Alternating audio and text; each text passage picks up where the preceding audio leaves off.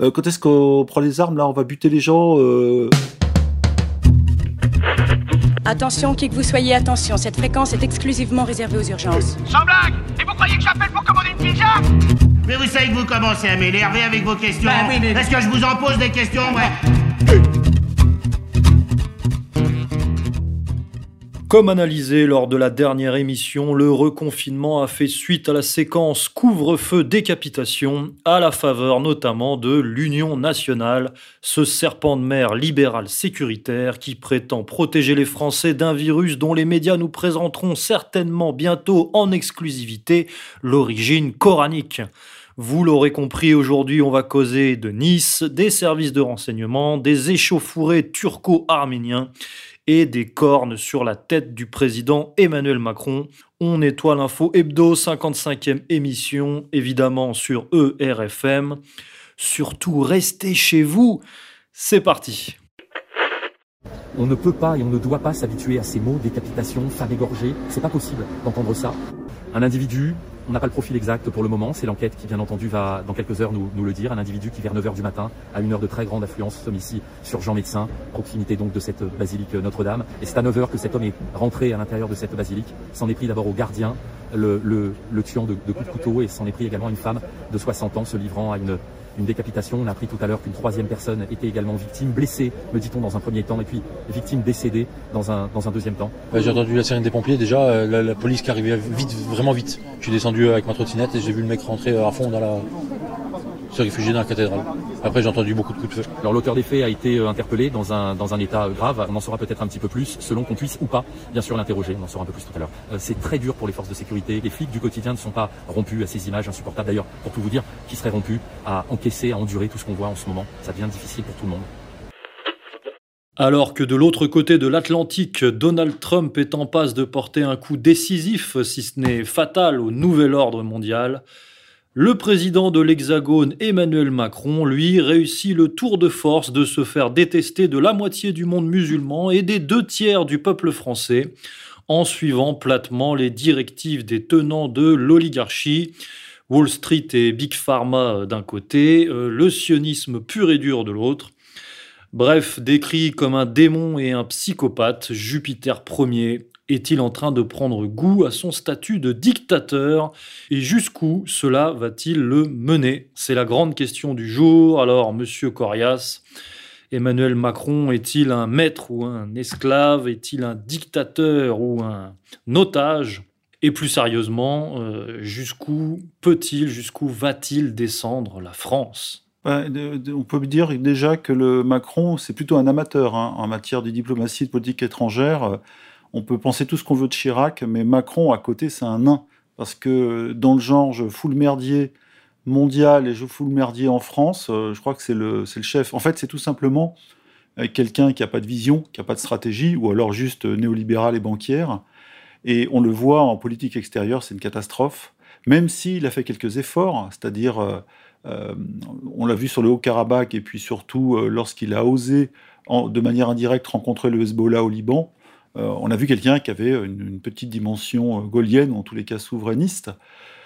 Mais euh, là, euh, sous la pression, comme vous l'avez dit, des NS ou nationaux sionistes, il a mis un coup de pied dans la fourmilière, islamiste, alors du Pakistan au Bangladesh, en passant par l'Iran, l'Afghanistan, le Liban. Euh, même en Palestine, il y a eu des manifs contre, euh, je crois pas loin de l'ambassade française, mais la représentation française. Donc, arriver à foutre en l'air, je dirais, les derniers soutiens encore euh, de, de- de- des derniers restes de la France, un peu pro-arabe dans sa politique ex- extérieure dans le monde, c'est un sacré tour de force. Et il y a que Monsieur tout et son contraire qui peut réussir ça. hein. À force de, de vouloir contenter tout le monde, évidemment, il a tout le monde contre lui. Enfin, euh, contenter tout le monde, euh, pas les Français. hein. Alors, ça dépend, parce que si on écoute les sondages, euh, alors il y a des sondages qui sont sortis justement sur ses sorties à lui euh, lorsqu'il faisait ses discours contre le Covid et l'islam, comme vous avez dit, contre le Covid et le Coran. Et, eh bien, à l'arrivée, si les Français à 50% le soutiennent plus ou moins, on voit bien que les sondages sont, les, questions sont hyper floues, vagues, il n'y a pas tellement de frontières, c'est pas très net. Et je pense que si tous les Français aujourd'hui pouvaient retirer leur masque, travailler normalement et arrêter cette espèce de pré-guerre civile lancée par la bande à Zemmour et Golnadel, ils s'en trouveraient très bien. Mais la situation s'est envenimée et Macron, avec ses discours sur le séparatisme et puis l'islamisme, il a mis un pied dans un engrenage que se sont empressés d'accélérer tout, toute la bande des, NS du milieu médiatico-politique. Hein. Moi, j'ai noté aujourd'hui une citation de Céline Pina, que le grand public connaît peu, mais elle fait partie de la bande Goldnadel, Zemmour, Berkoff et compagnie. Elle a dit dans, dans Causeur, hein, donc le petit magazine euh, soutenu par, je crois, un Israélien ou un investisseur sioniste euh, d'Elisabeth Lévy, elle a dit Les attaques de jeudi dernier ont encore témoigné des dangers de l'islamisme. Il est urgent d'user de la force contre cette idéologie et tous ses soutiens en France. Waouh Carrément. Euh, Céline Pina, que personne ne connaît, qui demande à ce qu'on entre en guerre contre la cinquième colonne islamiste. Ok, mais où? Où sont les soldats? D'accord, il y a eu des attentats, il y a eu des gens qui ont été euh, poignardés, égorgés, assassinés. C'est atroce, on est tous d'accord. Mais euh, les seuls qui ont, euh, je ne parle pas de ER, hein, mais dans la presse mainstream, qui ont tenu tête un peu à ce tsunami anti-islamiste ou anti-musulman ou islamophobe, c'est Mediapart, qui ont osé un texte en disant que c'était un terrorisme de basse intensité, mais à très haute répercussion. Ça veut dire quoi? C'est-à-dire effectivement, on n'est plus au niveau du Bataclan et tout ça, avec ces ces massacres chocs, mais on est dans quelque chose qui touche plus les gens parce que c'est le couteau, parce que c'est le corps à corps, et c'est vrai que c'est affreux, c'est la guerre des tranchées, mais on fait croire que là, on a une, guerre, une, armée en avancée en France qui est en train de, de tout envahir et euh, qui veut tuer les Français, les prêtres, les militaires, les, euh, les, profs. innocents, enfin les civils, voilà. Et les profs, voilà, c'est en fait tous les, les corps, tous les, tout ce qui est institutionnel en France est touché, comme par hasard, j'allais dire. Et, euh, si on écoute les nationaux sionistes, on est déjà en guerre, la guerre a commencé, il faut maintenant riposter. Alors ouais, ok, euh, Céline Pina, on tire sur qui? Je pose la question. Hein. Bah, déjà, Céline Pina, on peut préciser à nos auditeurs, on en a déjà parlé hein, une fois, euh, elle est actuellement dans le réseau Onfray, hein, dans le réseau Front Populaire. Et elle vient, elle, du réseau Valls. Elle, était, elle était partie avec perte et fracas du, du printemps républicain d'Emmanuel Valls, parce qu'elle le critiquait parce qu'il n'était pas assez dur. C'était euh, pas assez euh, sioniste. Et puis euh, les initiés de, de faits et documents savent que Céline Pina est également initiée pour le coup à la franc-maçonnerie. Hein. Voilà, c'est un, un petit fait. Mais effectivement, on a vu toute une arborescence se mettre en, se mettre en branle ces derniers jours. donc Meilleur Habib, Zemmour, Goldnadel évidemment et tous leurs épigones, dont Céline Pina. Et puis surtout très très symbolique, on a vu Elisabeth Badinter tenir les mêmes propos que ceux de Céline Pina, c'est-à-dire c'est la guerre, nous sommes en guerre, oui, d'accord, mais contre l'islamisme c'est contre l'islam politique, hein, précisément. C'est-à-dire, euh, ça ne peut pas se régler pacifiquement. Alors, euh, je rappelle qu'Elisabeth Badinter, il y a 30 ans, c'était la. On l'appelle on n'appelait pas ça comme ça à l'époque, mais la chef de file des socialo-sionistes, hein, socialistes bon euh, pas mitterrandistes directement, mais en tout, cas, c'était une espèce de, figure de la gauche euh, féministe plutôt avancé, mais pas d'un féminisme crétin, un féminisme un peu ouvert, euh, la, parité, la place des femmes dans la société, avec quelques euh, intrusions euh, sur euh, la vie familiale, etc. Donc euh, Elisabeth Banteter, soudain, aujourd'hui, devient une espèce de chef de file. C'est elle qui a donné le, top. Elle a tiré au pistolet en l'air, hein, comme pour une course, le top aux nationaux-sionistes qui l'ont tous ouvert, et ouverte leur gueule, et surtout à d'autres personnes. Hein. On voit Manuel Valls qui se déchaîne, bon, lui, c'est pas une surprise, il est à moitié fou, mais d'autres personnes qui aujourd'hui, dans les médias, ont pris des places et commencent à ouvrir le micro très fort. Et en face, il devient très difficile de critiquer cette avancée nationale sioniste, parce qu'évidemment, on tombe dans le camp des islamistes, donc des assassins, donc des égorgeurs d'innocents. Donc le, chemin de crête est complexe et il faut beaucoup de, raisons, de précisions, d'informations pour contrer ce discours pavlovien qui a un effet pavlovien sur les Français. Vous l'avez dit, hein, euh, aujourd'hui, pour certains Français, on, le voit sur Twitter, hein, des gens pas connus qui disent ouais bon euh, quand est-ce qu'on prend les armes là on va buter les gens euh, oui mais tu butes tu qui, mec Voilà. Et déjà, la guerre, c'est pas évident. Hein, et alors, s'il y a effectivement une cinquième colonne islamiste, on peut dire qu'il y a une première colonne sioniste en France, hein, parce que en termes peut-être de soldats, mais en tous les cas de puissance, c'est pas la même chose. On n'est pas dans la même catégorie. Hein. Il y en a, ils sont en quatrième division régionale, les autres sont en Ligue 1, voire en Ligue des Champions. Donc, faut garder raison. Il euh, faut bien voir qui a intérêt à jeter de l'huile sur le feu euh, chaque jour. Et euh, ce pauvre petit Macron, qui montre qu'il n'a pas forcément les épaules, même s'il a des bonnes intentions, il a commencé en 2017 à vouloir renouer avec la Russie et Poutine. on voit que pour lui c'est très compliqué avec le Quai d'Orsay entre autres, et puis surtout avec cette frange dans l'opinion qui commence à, gratter du terrain, incarnée par les Golden Zemmour, et effectivement qui cartonne en audience. Pourquoi? Parce que eux ils avancent sur du velours en mettant fin au socialo-sionisme qui a fait chier les Français avec l'immigration de masse, etc., pendant 30 ans ou 35 ans. Donc il y a une facilité, il y a un boulevard, et euh, il y a heureusement une troisième voie, parce que sinon c'est euh, comme dirait euh, comme dirait l'autre, c'est la guerre civile ou je sais pas quoi, la guerre mondiale, ou en tous les cas quelque chose de très moche. il y a un autre horizon, hein, qui est un horizon français et que nous on défend depuis toujours. Alors il y, a, deux conséquences finalement de cette euh, sionisation. Hein. Il y a au point de vue euh, intérieur et au point de vue international. Alors au point de vue intérieur, on, va finir notre développement. On a vu suite à l'attentat de Nice, euh, très symbolique évidemment puisque dans une dans une église, on a vu donc Gilbert Collard et Meilleur Habib notamment réclamer l'israélisation de la de la défense et de la sécurité française. évidemment, donc on est vraiment dans, dans ce plan-là. On pourrait déjà faire remarquer que Nice est en technologie israélienne de surveillance, puisque Estrosi, hein, qui, est tenu, hein, on, sortira les dossiers un jour, euh, Estrozizi est un fervent sioniste euh, très lié au complexe militaro-industriel israélien. Euh, via l'association Elnet notamment. Et donc Nice est censé être équipé en caméras, en système de surveillance, etc. Ce qui n'a pas empêché ce malheureux événement d'advenir. Bon, après, là, on, évidemment, euh, on peut pas en dire plus. On, bascule dans d'autres hypothèses, là. Hein. Oui, dans d'autres sphères. Euh, Estrosi a d'ailleurs été euh, rattrapé par Vardon, hein, je crois c'est un des adjoints, qui l'a critiqué en disant qu'il n'était pas capable d'assurer la sécurité, entre autres, etc. donc il est dans, un positionnement très délicat. Et comme, Macron, hein, beaucoup de gens qui servent des intérêts israéliens en France et qui ne sont pas, de, qui ne sont pas juifs, hein, pour le coup, euh, se retrouvent euh, parfois coincés.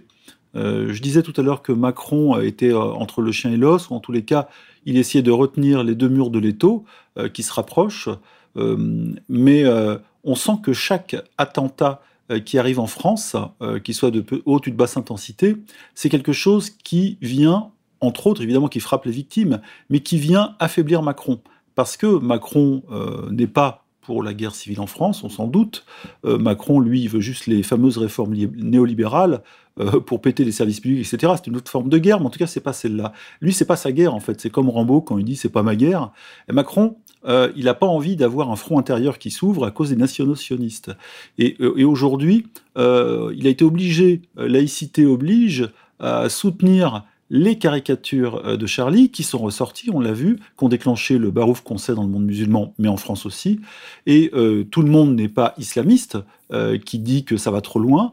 Et puis, il y a les messages de Chirac, je crois, de 2006, qui sont en train de tourner sur le net, on en a parlé sur le site, où Chirac, justement, avait déjà compris le danger de fracturation pour la France, de cette espèce de euh, comme on dit, d'habitude au blasphème que Charlie Hebdo avait, euh, posé dans le monde médiatico-politique, euh, qui avait presque imposé, Chirac, lui, il avait dit, OK pour la liberté d'expression, bien sûr, mais attention à respecter les confessions, les, opinions des uns et des autres. Ce que n'a pas fait Charlie, alors évidemment, on ne mérite pas de mourir pour ça, mais là, Charlie continue, persiste et signe, etc. Donc il se moque de d'Erdogan en couverture, c'est assez rigolo, mais on sent qu'il continue à mettre le feu et euh, à servir presque d'appât. Et donc, il y a des, gens qui se demandent la liberté d'expression, d'accord, mais euh, pourquoi vous euh, continuez à, rajouter presque du pétrole sur le feu là maintenant? Et aujourd'hui, on a, un président qui est pris dans cet engrenage-là, qu'il n'a pas choisi. Et même si l'attentat, je crois, c'est celui de Nice, hein, est arrivé le lendemain de son discours sur le reconfinement, il n'est pas du tout certain que ce soit Macron qui soit à l'origine de ce coup beaucoup de gens ont imaginé que euh, Macron voulait, éteindre l'incendie de la colère du reconfinement en euh, balançant un contre-feu sous forme d'attentat. C'est pas certain parce que ça le dessert complètement. Donc il est possible qu'on lui ait foutu ça entre les pattes si c'est un attentat, euh, je dirais sous faux drapeau. Sinon, c'est le hasard. toute la problématique est aussi celle de, ce droit au blasphème qui est érigé en politique d'État. C'est-à-dire que la liberté d'expression est troquée, elle est remplacée par le, blasphème et le blasphème à sens unique. Hein, le blasphème euh, islamophobe. Quoi. Donc c'est évidemment c'est une, c'est une conséquence de la sionisation de la France et c'est une politique très très difficile qui effectivement met euh, euh, le président Emmanuel Macron dans une nasse, dans un corner, hein, comme on dit, vraiment dans un angle mort de plus en plus réduit. Mais là où, où on pourrait faire valoir une certaine, un certain bénéfice pour lui ou malgré lui, c'est, c'est, c'est ce fameux, cette fameuse unité nationale, puisqu'on voit que, on voit que les nationaux sionistes et les, nationalistes dans leur, dans leur ensemble, enfin, on va dire une certaine sensibilité des nationalistes font bloc derrière Macron au nom de la sécurité, au nom de l'antiterrorisme. On a vu Zemmour appeler à l'alliance entre les, les, les, catholiques droitards et les, et et Lumières. En fait, c'est la suite de l'ingénierie euh, de la Fermila, finalement. Et, euh, et tout ça, quand même, permet le, le renforcement de la dictature sanitaire, puisqu'on voit qu'on a vu que Macron renforçait l'opération Sentinelle en faisant plus que la doublée, hein, en la passant de 3000 à 7000 militaires à la suite des attentats. Mais voilà, ça permet ça permet de, renforcer la dictature policière euh, autour de, ce confinement. On sait très bien qu'il y a de grandes contestations sociales euh, euh, et populaires qui, montent. Et, et, au nom, du, au nom de, de la sécurité et de l'antiterrorisme, on va pouvoir mettre des flics partout et de la surveillance partout. Quoi. Oui, alors on se retrouve avec des militaires qui, on se demande si c'est eux qui vont obliger les, petits commerces de centre-ville à refermer parce que beaucoup ont envie de rester ouverts et certains, euh, protégés par leur mère, hein, Nicolas Dupont-Aignan, Robert Ménard, euh, ont décidé de, continuer à ouvrir. Évidemment, il y a les préfets sur le dos. Hein, beaucoup de commentateurs euh, chez nous sont venus dire que les préfets étaient des collabos, dans ce sens-là, on peut le dire, ou du pouvoir profond, ou en tous les cas de la politique macronienne de répression sanitaire. Oui, là, on va avoir des militaires qui vont se retrouver à devoir faire un job assez bizarre, un peu comme lorsqu'ils surveillaient uniquement quasiment les lieux de confession juive ou les associations en France après 2015. Qu'est-ce qu'ils vont foutre dans les centres-villes euh, Alors, soi-disant pour des tueurs au couteau, peut-être, euh, mais euh, pour ce qui concerne la fronde populaire, mais aussi maintenant de la classe moyenne productive, c'est-à-dire artisans, commerçants, etc., euh, qui va se retrouver encore dans la NAS, elle, pour le coup, la NAS matérielle, euh, qu'est-ce qu'ils vont foutre euh, là-dedans? Alors, c'est vrai que Covid et, et terrorisme, les militaires, déjà, peuvent quasiment rien, parce que c'est complètement asymétrique, euh, ni pour le virus. Ils peuvent pas tirer sur le virus avec leur, euh, FAMAS ou leur nouveau fusil, je crois, allemand. Euh, mais s'ils peuvent tirer, maintenant on le voit, hein, sur des gens qui sortent un couteau, pourquoi pas, c'est très bien, mais 7000 militaires pour ça, une guerre totalement asymétrique avec des gens qui surgissent de nulle part, ça a presque pas de sens. Alors c'est bien de le faire, hein, ça rassure les gens, ça pose, comme vous l'avez dit, Macron dans, euh, sur la chaise du grand, euh, du grand protecteur national, mais en réalité, euh, c'est pas lui directement qui a mis le feu, mais il a laissé le feu être mis à la France, et après avoir euh, allumé euh, l'incendie en France périphérique, maintenant c'est carrément euh, toute la France, des petits commerces, etc.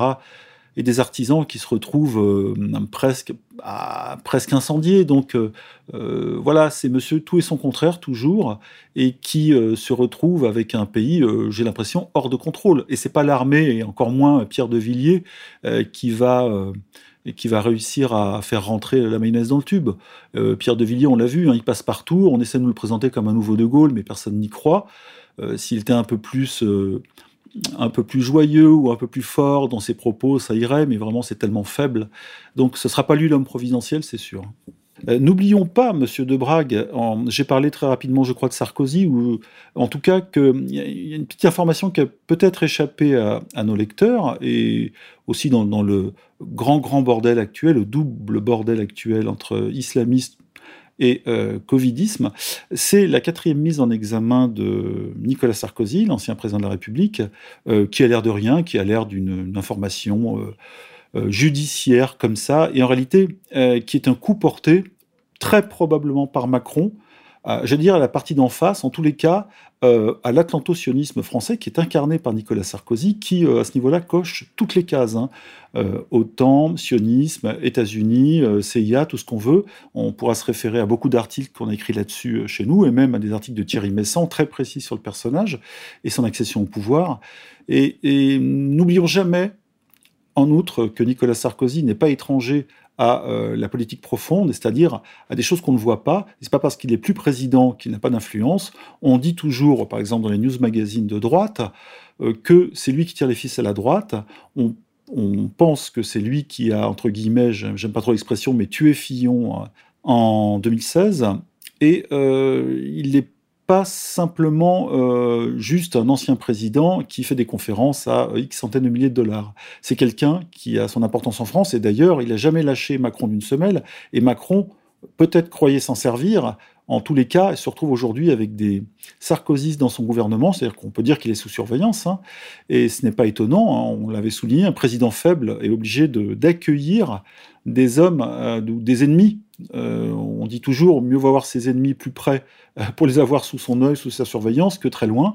Voilà, donc euh, ses ennemis, il les a dans son gouvernement, au poste clé, hein, l'intérieur et, Matignon, et aujourd'hui, avec Castex et Darmanin, et aujourd'hui, il est certain qu'il y a une lutte, non pas pour le pouvoir, mais en tous les cas entre le pouvoir profond et le pouvoir visible, entre Sarkozy et Macron. Ce qui ne veut pas dire que Sarkozy est à l'origine des, troubles de Macron, mais il est capable d'envoyer des tirs sur Macron avec euh, la puissance de ses réseaux. C'est toujours bien de le rappeler, et notamment à l'intention de nos amis euh, droitards. Euh, que je pressens euh, cocufié par le zémourisme, puisque il faut quand même, euh, il faut quand même leur dire, le, le zémourisme ne va amener qu'à la sarkozisation d'Emmanuel Macron, parce que c'est ça le véritable projet du zémourisme. Voilà quelque chose qu'il faut euh, marteler, rappeler et bien déceler à travers toutes les, les, analyses que nous faisons au jour le jour de, de l'ingénierie, puisque Sarkozy c'était le président oligarchique parfait, comme vous l'avez dit, ultra libéral et ultra sioniste à la fois. Enfin, on va dire néolibéral et néoconservateur. Hein. Alors que Macron est beaucoup plus euh, libéral que, conservateur et sioniste il n'est pas suffisamment sioniste, on l'a vu sur Jérusalem hein, et sur d'autres thèmes, la Palestine. Et donc le but du zémourisme, c'est faire pression sur Macron pour le, le, le, sarco, le sarkosiser, le, le, sioniser. Voilà, donc il n'est pas question de le remplacer et de, de mettre un, un, zémourien stricto sensu à sa place. Euh, le but profond de toute cette, euh, de toute cette politique, c'est de laisser euh, Macron en place, mais en, en, en l'ayant euh, modelé euh, à la, à, la, manière Nouvel Ordre Mondial 2020. Oui, et en le modelant à la hache, à coup de hache, et euh, par, par coup de hache, j'entends euh, les attentats qui ont lieu. Ce qui ne veut pas dire que ces attentats euh, sont évidemment décidés par Sarkozy, je n'irai pas jusque-là. Mais en tous les cas, chaque attentat est un, clou planté dans le cercueil de Macron. Et surtout dans le cercueil du, macronisme. Et comme vous dites, pour en faire tout simplement un président sarkozyste. Et ce serait l'idéal pour les nationaux sionistes qui, un, ne sont pas populaires deux, n'ont pas de candidat. Dernier message donc à l'intention de nos amis droitards. Euh, en soutenant euh, Zemmour, finalement, vous soutenez euh, le maintien au pouvoir d'Emmanuel Macron et de la continuité de sa politique qui va nous mener tout droit vers, bah, vers le Grit Reset et tous ces développements, bien sûr. J'encourage les, les, auditeurs à consulter le dossier rédigé par fait document que nous avons mis en une sur le site euh, pour, pour savoir vraiment à quelle sauce les Français vont être, vont être mangés par ce projet relativement euh, diabolique. Alors on pourrait parler de la des, des, conséquences internationales de cette, de cette politique, de la diplomatie Charlie euh, euh, appliquée par le, par le président Jupiter Ier euh, Macron. Euh, on, on, voit de plus en plus une confrontation monter avec le monde arabe. Et là, l'hypothèse que nous pouvons faire, c'est qu'Erdogan joue sur plusieurs tableaux et qu'il négocie, qu'il négocie sa survie avec les, les grandes puissances et les grands réseaux de pouvoir. Euh, c'est pour cela, par exemple, qu'il peut être très virulent envers le, sionisme au niveau du discours, mais dans le même temps combattre aux côtés d'Israël, par exemple, dans le, dans le Haut-Karabakh. Et donc, euh, peut-être qu'Erdogan joue le jeu du sionisme international en se présentant dans les médias occidentaux comme le, le leader du monde islamiste anti-Charlie, ce qui est bien sûr un, un jeu de dupe, car la, Turquie d'Erdogan n'est pas soutenue par le monde arabe. Euh, plusieurs pays euh, arabes appellent au boycott des produits turcs, hein, parmi lesquels euh, l'Égypte, la Libye, la Syrie, les Émirats arabes unis. Voilà, donc il y a quand même un, une espèce d'imposture par rapport à tout ça, et c'est un jeu dangereux, un jeu vicieux qui, est joué par Erdogan, mais, aussi intelligent, hein, puisqu'on on a vu notamment des, des, conséquences en France, à Lyon et aux alentours de Lyon, avec des, des poussées de violence a priori commises par les, minorités turques. Bref, tout concourt à nous, à nous vendre cette, cette arnaque d'Erdogan, super calife menaçant l'Europe démocrate libérale Charlie. Mais Erdogan lui-même semble jouer ce jeu, ce jeu sioniste. Alors peut-être qu'il en joue pour, euh, bah, pour négocier avec le sionisme international et peut-être aussi pour, euh, pour faire pression euh, sur Emmanuel Macron, mais dans le cadre d'un règlement de compte géopolitique, géostratégique, c'est-à-dire lié à l'OTAN et à l'impérialisme atlantiste. Et donc là, on est, on est très loin de problématiques culturelles et religieuses. Voilà, donc je pense que c'est un peu un jeu. Et euh, par exemple, son appel au boycott des produits français, hein, nous, on, l'a relayé sur le site avec toutes les marques françaises et des inscriptions en arabe dessus en disant euh, n'achetez plus français, etc. Quand on sait que Renault est le premier producteur quasiment de voitures pour le marché intérieur de 82 millions d'habitants en Turquie, on sait que tout ça est très relatif. Donc, il faut bien séparer les paroles des actes et euh, voir l'intention politique qu'il y a derrière. C'est un peu, et je finirai là-dessus, comme lorsqu'il y a des élections en Algérie, que soudain la, France redevient le grand Satan, euh, le temps de faire voter tout le monde dans le bon sens. Eh bien, on va se quitter là-dessus, colonel. Au revoir. Chers auditeurs, c'était la 55e émission d'On Nettoie l'info hebdo sur ERFM. Nous restons avec vous lors de cette période de reconfinement jusqu'à la révolution.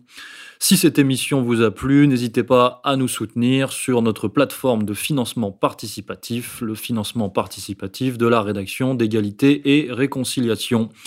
C'était Monsieur Corias et moi-même, Pierre de Brague. Bonne semaine à tous et vive égalité et réconciliation.